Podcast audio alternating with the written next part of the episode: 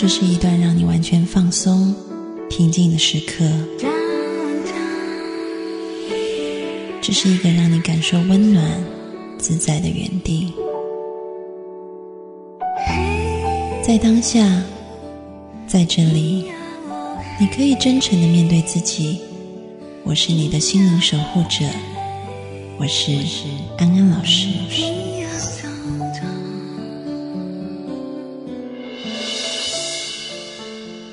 Hello，各位听众朋友，大家晚安，欢迎回到安心 So Good，我是安安老师。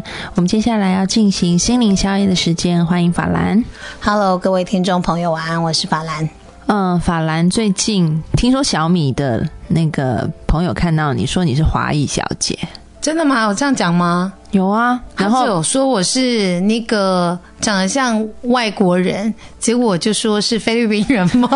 不是，那个小米跟我说，他说他朋友看到你，然后就说你是华裔小姐嘛。然后，然后听说听说你的反应是说，那就是说我胖吗？没有，因为我很不习惯被人家称赞，因为我小时候就是一个很丑的丑小鸭。然后我发现法兰被称赞的时候，他都会闪烁。你是说眼神会闪烁？不是不是，就是你不太习惯被人称赞。我一直都不习惯被人家称赞，我因为我是一个很自卑的女孩。嗯，你觉得为什么会这样？因为从小我就是没有，从来没有被人家称赞过漂亮。嗯，对，所以我对于人家对我的赞美，我都会觉得。你是不是故意在损我？对，就觉得嗯，好像没有这么厉害。你知道我们在心理学里面会说，就是很多人是害怕默默无闻，但有很多人害怕闪亮。我应该是那一种害怕闪亮，我好害怕。嗯，对，就是我连就是放在我的那个社群网站的那个照片，我都只敢侧脸，就我都不喜欢用正面，就是怕人就太美，把人家都吓走，是不是？也没有到那个地步，所以我们就是言归正传，我们来回答一下那个听众的问题好了。其实为什么安安老师今天一开场讲这个，其实也是跟这个听众朋友的问题有一点点关系。待会我们来讲有什么关系？来，请法兰念。老师你好，我是双子座 A B 型女生，二十六岁，我妈妈也是 A B 血型的，妈妈很关心我，但有时候她会很偏执的认为我什么都不会，很多方面的知识缺乏。有时候遇到很小的问题，她因为想要我变得更好而怪我，会说一些很刺伤我的话，比如最近一次在外面吃饭，她去结的账，妈妈眼睛不好，回家后就让我看账没算对，我发现多算了一瓶饮料钱，当时。我把那瓶饮料拿去换冰过的。跟服务员讲清楚了，结果他还是记错了。妈妈当时很生气，就怪我说我不精明，没有看着服务员改，说我不如我表姐会算计等等。他说了我大概十分钟。当说到我不如表姐时，我愤怒了。我也是个各方面比较优秀的孩子，但我不喜欢表姐，她比较自私，重自己利益那种。于是我控制不住自己的情绪，跟妈妈大吵了一架。第二天，妈妈向我认错，我才跟她讲话。我妈妈就属于情绪上来控制不住自己，又容易乱伤害别人那种，然后心地又很善良，知道不好之后会后悔认错。而我这么明晰的看到母亲身上这种性格特质，却在跟男朋友的交往中重演的这一出戏。我真的很烦恼，脾气上来之后控制不住自己去伤害，完了又竭力挽回，难道这真的是 A B 型搞的鬼吗？不是，不是，因为我不是 A B 型的，我我脾气有时候一上来也是很可怕的。这跟血型没有关系，我觉得跟他的本身自己的性格是有关系的，还有从小家庭的养成。我真的觉得父母亲的。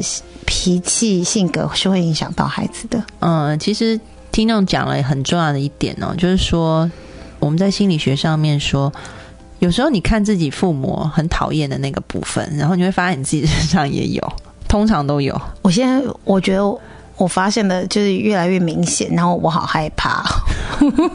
我怎么觉得我越来越像我妈了？对啊，因为我们都是我们是他们生的啊。就从小一起生活在一起，然后讲话的方式跟行为模式，我觉得都是会复制。嗯，但是人是我们说人有一个觉察或有一个觉醒，那这就是改变的第一步，就是至少你知道说，就像这个听众朋友，你发现说我很讨厌妈妈的某些行为，但是我发现我跟我妈好像，对啊，那这个就是改变的第一步契机，就是你至少你发现很像，所以当你发现你妈妈下次再又用同样的模式再出现的时候，你就会做两件事情。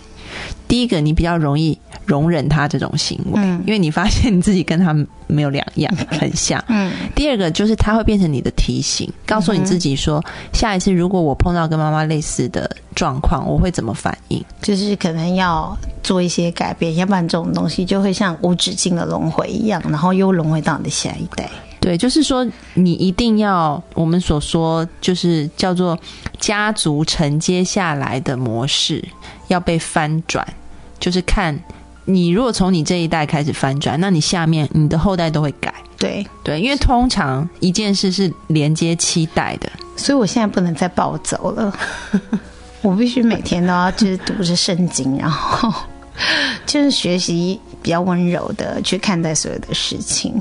就是你会发现呢，你的模式，你往上看一看，你会发现你妈也有，然后你再往下看一看，你会发现你孩子也有。对耶，因为我妈也是这种人，嗯，就像你刚刚讲的，嗯，我妈也不习惯别人称赞她，嗯，她会觉得很没，好像她不配别人称赞她这样。就像我现在也会有这种感觉。对，所以你现在很好，是你至少你现在有自觉，然后你的改变就会带来你。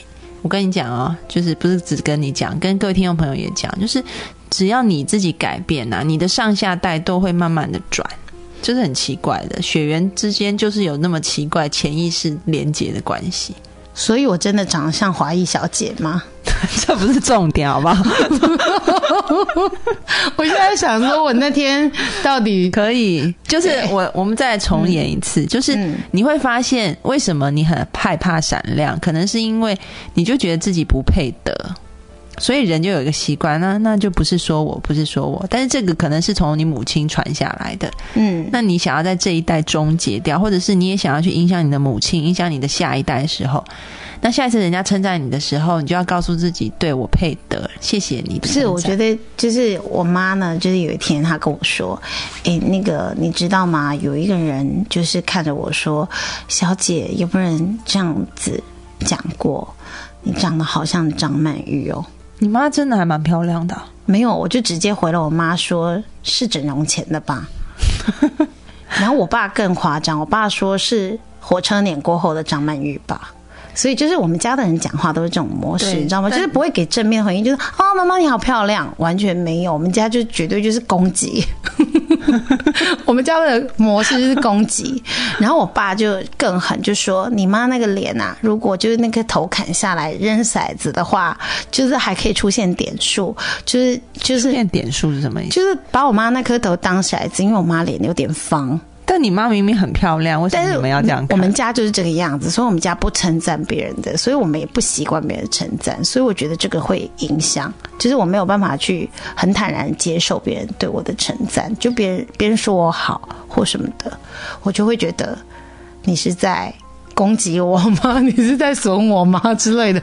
因为我们家就是讲漂亮，然后后面都会有意思，就对了。嗯，那你可以试着从现在开始，就是。肯定自己，然后欣然接受别人的赞美啊！可是我没有觉得这样子会不会就是很自负或者不自量力之类的，我就会有这种心态。嗯，就是啊，人家说我好看或什么之类的，我就会觉得哦，真的吗？还是人家客套？对，因为你自己都还没有先肯定你自己啊。好，那下次我会说声谢谢。那我们来练习一下，好来。哎，法兰，我真的觉得你长得好像华裔小姐啊！菲律宾的吗？不是，不是，是就是美国的华裔小姐。好，谢谢。那我真的很胖吗？所以你看，一个人觉醒不是那么容易。所以，就是听众朋友，就是我觉得你很棒，你可以察觉到自己有有在复制妈妈的这种行为，但是这个不是不能改变，而且你要知道，你的改变会是家族的一个祝福。所以，妈妈下次又这样犯的时候，你会用更包容的心去看。而且，你发现你自己有时候是这样子哦。我们在改进一件事情的时候，像安安老师举自己的例子哦。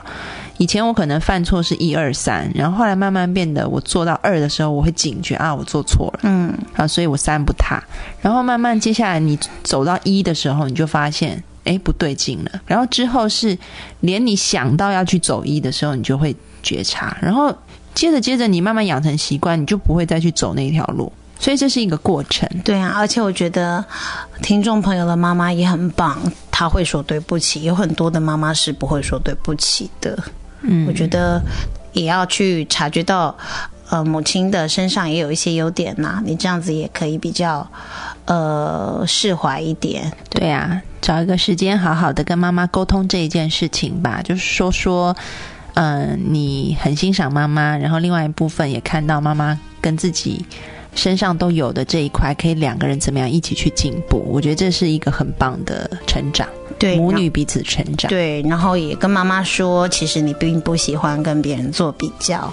嗯，对，那就是好好的沟通你们之间的状况。那我希望你们在沟通的很良好的状况之下，母女的感情会越来越好。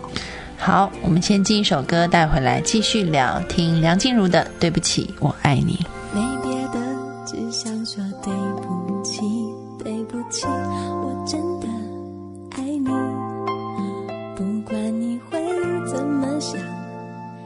怎么说，也不会改变我的决定。你知道，有时候感情是很难说，很难说，爱人或朋友。从前到现在，我真的感觉呀，一想你，我的心就发烧，想给你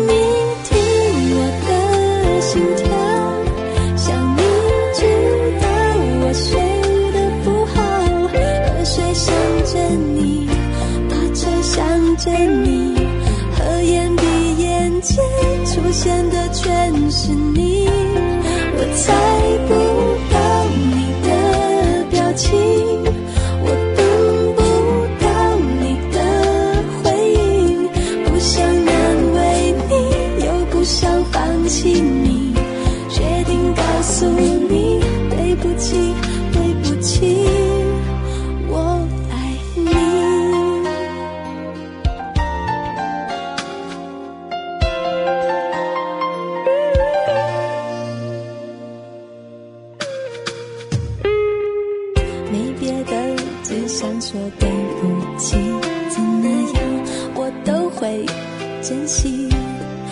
不管你会怎么讲，你怎么做，也不会影响我的心情。你知道，有时候男孩更难琢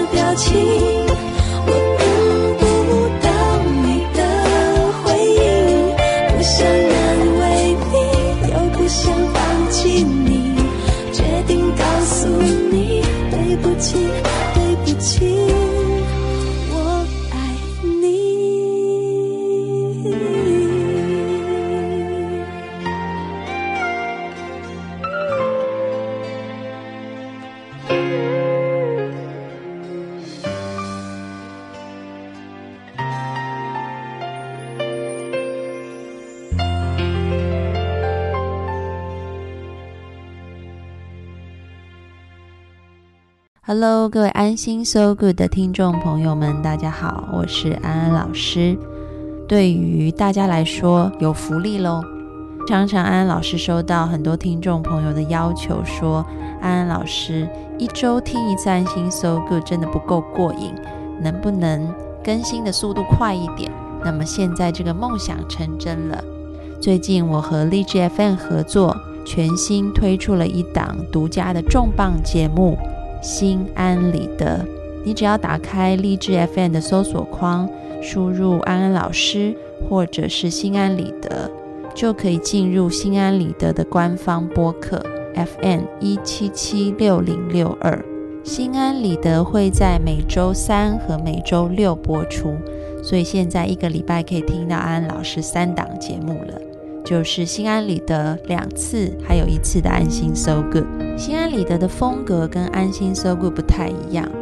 安安老师在心安理得里面会用一种更有趣、活泼的方式来介绍心理学的科普知识，并且用这些科普知识来解释日常生活中的现象。我想跟大家一起约定，每周三和周六，我们一起在心安理得里面相会。订阅励志 FM 一七七六零六二，记得在新节目的评论框里给我留言哦。这些留言可以是你听完节目的感想，或者是你有任何的问题，也可以在留言里面提出来。经过挑选以后，你的留言也许就会成为节目的讨论主题。二零一六的一开年，我们就遭遇这么严寒的冬天，但是。安安老师的声音会一直伴随着大家，希望我传递的知识和能量能够为你们带来一些温暖和爱。无论是在安心 So Good 里，或者是在心安理得里，这样的温暖和爱会一直持续下去。别忘记我们的约定哦，心安理得见。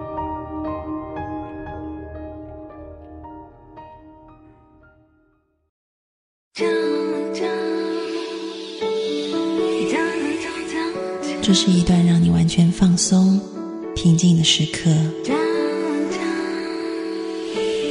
这是一个让你感受温暖、自在的原地。在当下，在这里，你可以真诚的面对自己。我是你的心灵守护者，我是安安老师。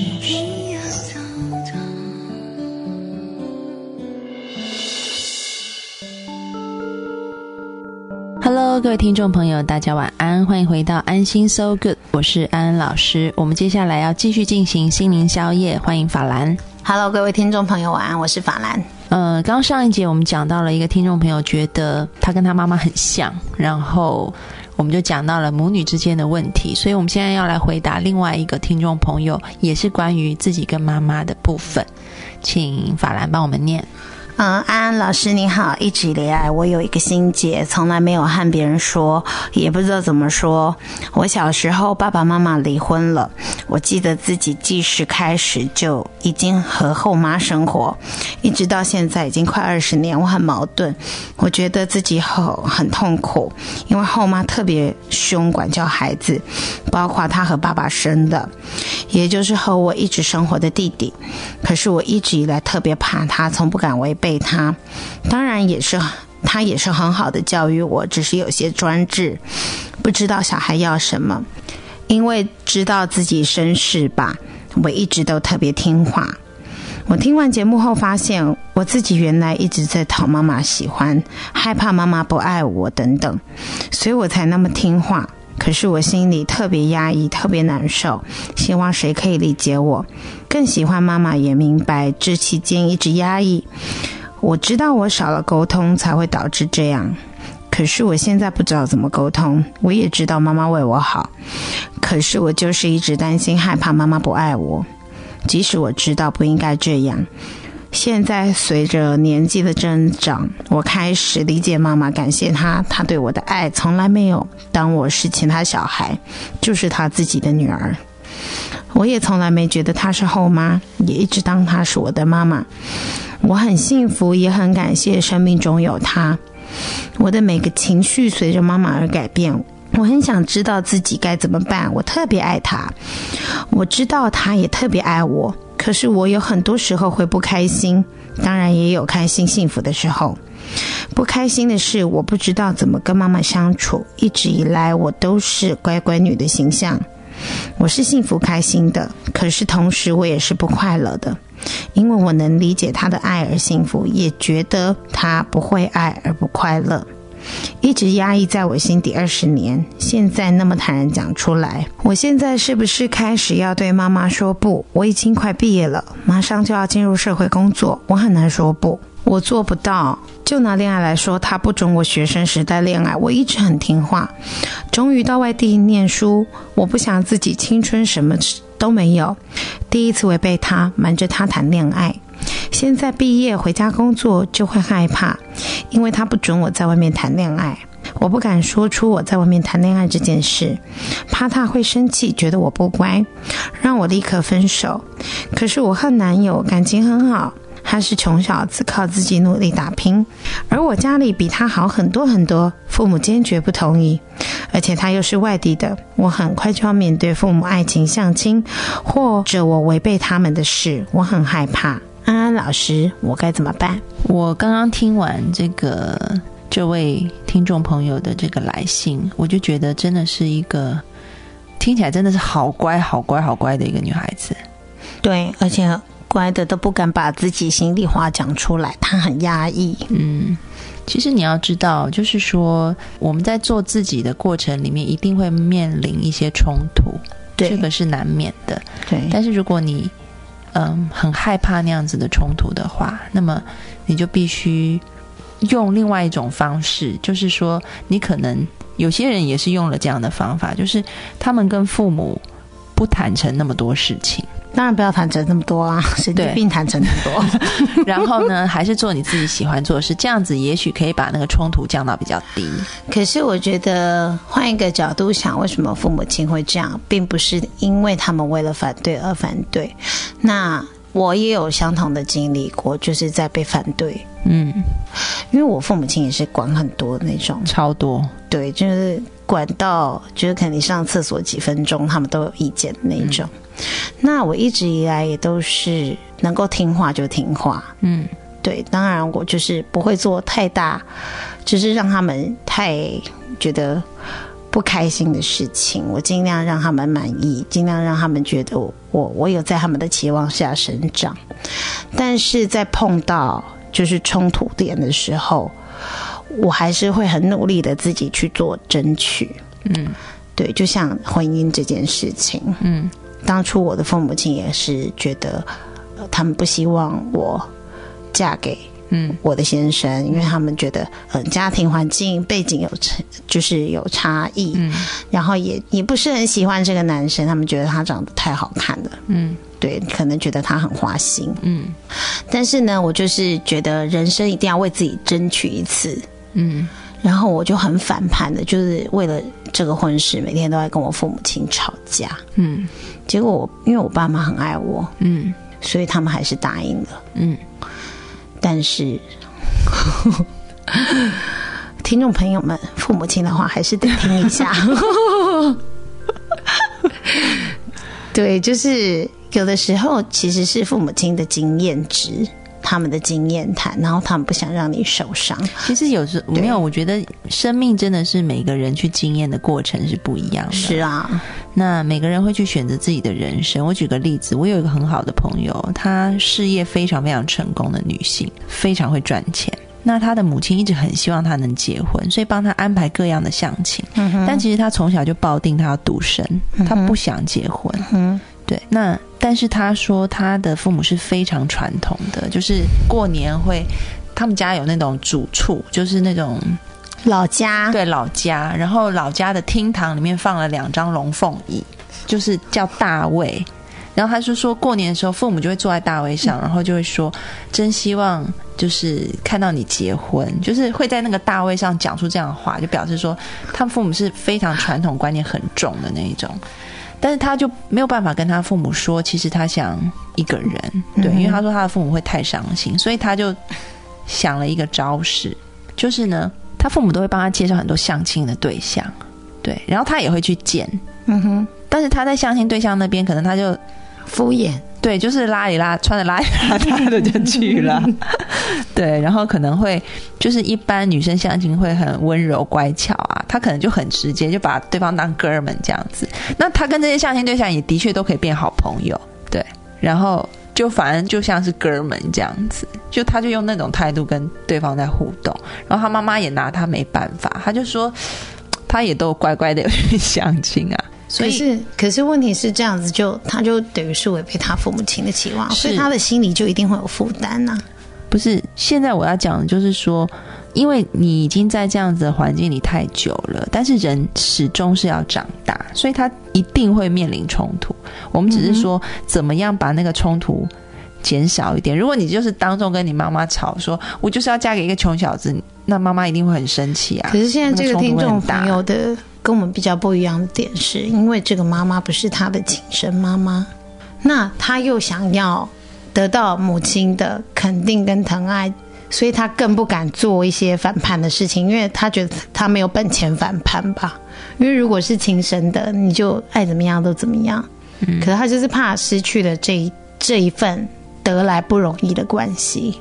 我觉得是你今年已经二十岁，你已经长大了，所以你要反过来，就是说你很感谢妈妈对你这样子的爱，然后无论妈妈怎么样，你都会爱妈妈，因为妈妈曾经那么照顾你，而且其实撇开血缘关系，你们就是一对真正的母女，所以。即便以后你跟妈妈之中发生一些冲突，你都要像你爱，像你以前爱她一样的，继续的去尊重她、爱她，无论她对你说什么，我觉得这是很重要。是你不能一直在那个角色里，就是妈妈是权威，然后你是被爱的，你是被照顾的。你要像、你长大了，你要去照顾妈妈，你要去爱妈妈。就是妈妈有时候可能也会做错事情，而且我相信，就是这么多年来，母亲对他的疼爱也不至于是装出来的，一定也是真心的付出啊。那一定是真心的啊。所以你不要去害怕你会失去什么，你只要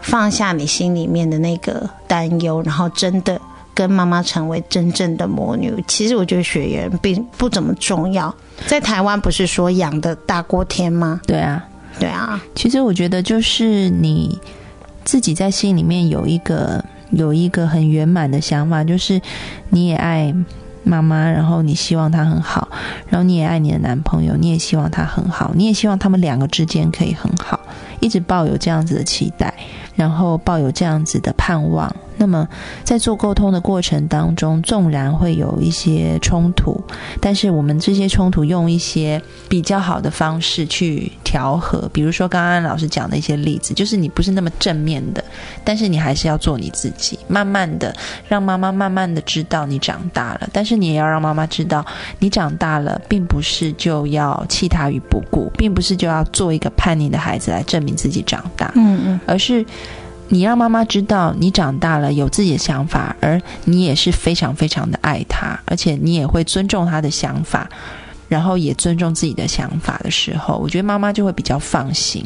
嗯哼，就像安安老师，他在一直在感情的路上也是有一些就是跟父母亲冲突的地方，但是他已经活到了这个岁数了之后呢，所以他的父母亲对他的要求就是减到了非常的低落。现在是只要有男生愿意就是娶她呢，就爸爸妈妈就会开心的打开大门迎迎向那个花轿，然后握着那个新郎的手说谢谢你。对，年轻的时候真的，年轻的时候是谁来，爸妈都要用扫把赶，现在都是求你来吧。对，求你来，然后我们还还会自备茶水，然后把你引进 引进我们的家门，就是门口还会写个 welcome。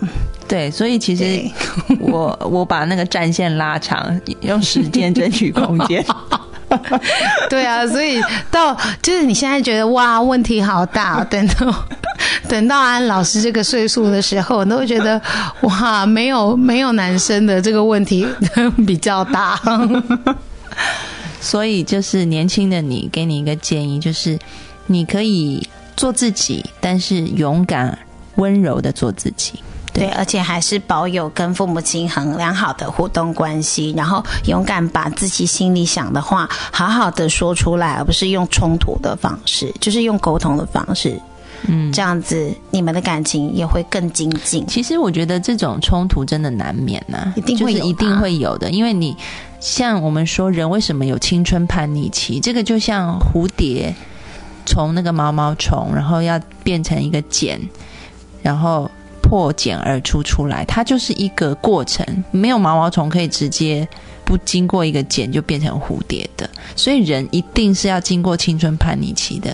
但是我只能说，你在十五六岁要经验的那一个部分，你还没有经验到。他就是把它所以就是 对，把它延后，叫做迟来的青春期。你总是要叛逆，总是要去冲突的，但是不要害怕，就是你比以前好，比以前你这个迟来青春期比以前好的原因在于说，你现在比较有智慧了，你而且更成熟。对，以前你可能就是用冲撞的方式，你现在知道用委婉的方式去表达你自己，虽然还是会有冲突，对这个不能否认，对但是你至少知道怎么样去把事情做得比较圆满，那这个就是最棒的结果。对，那我们在这边祝福你，可以跟你的父母亲的关系越来越好。好，我们进一首歌，这周要跟大家说拜拜喽。我们听，张悬的宝贝，你要记得，你也是你父母心中很棒的宝贝哦。拜拜。晚安。耶，哒啦哒啦哒。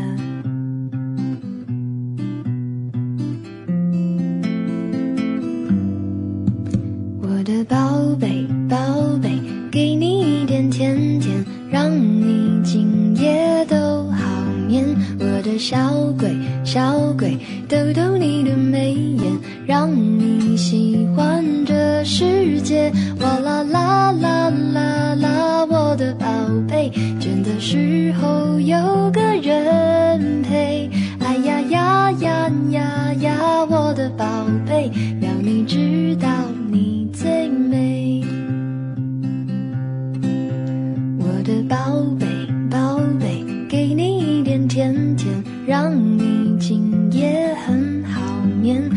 小鬼小鬼，捏捏你的小脸，让你喜欢整个明天。哇啦啦啦啦啦，我的宝贝，倦的时候有个人陪。哎呀呀呀呀呀，我的宝贝，要你知道。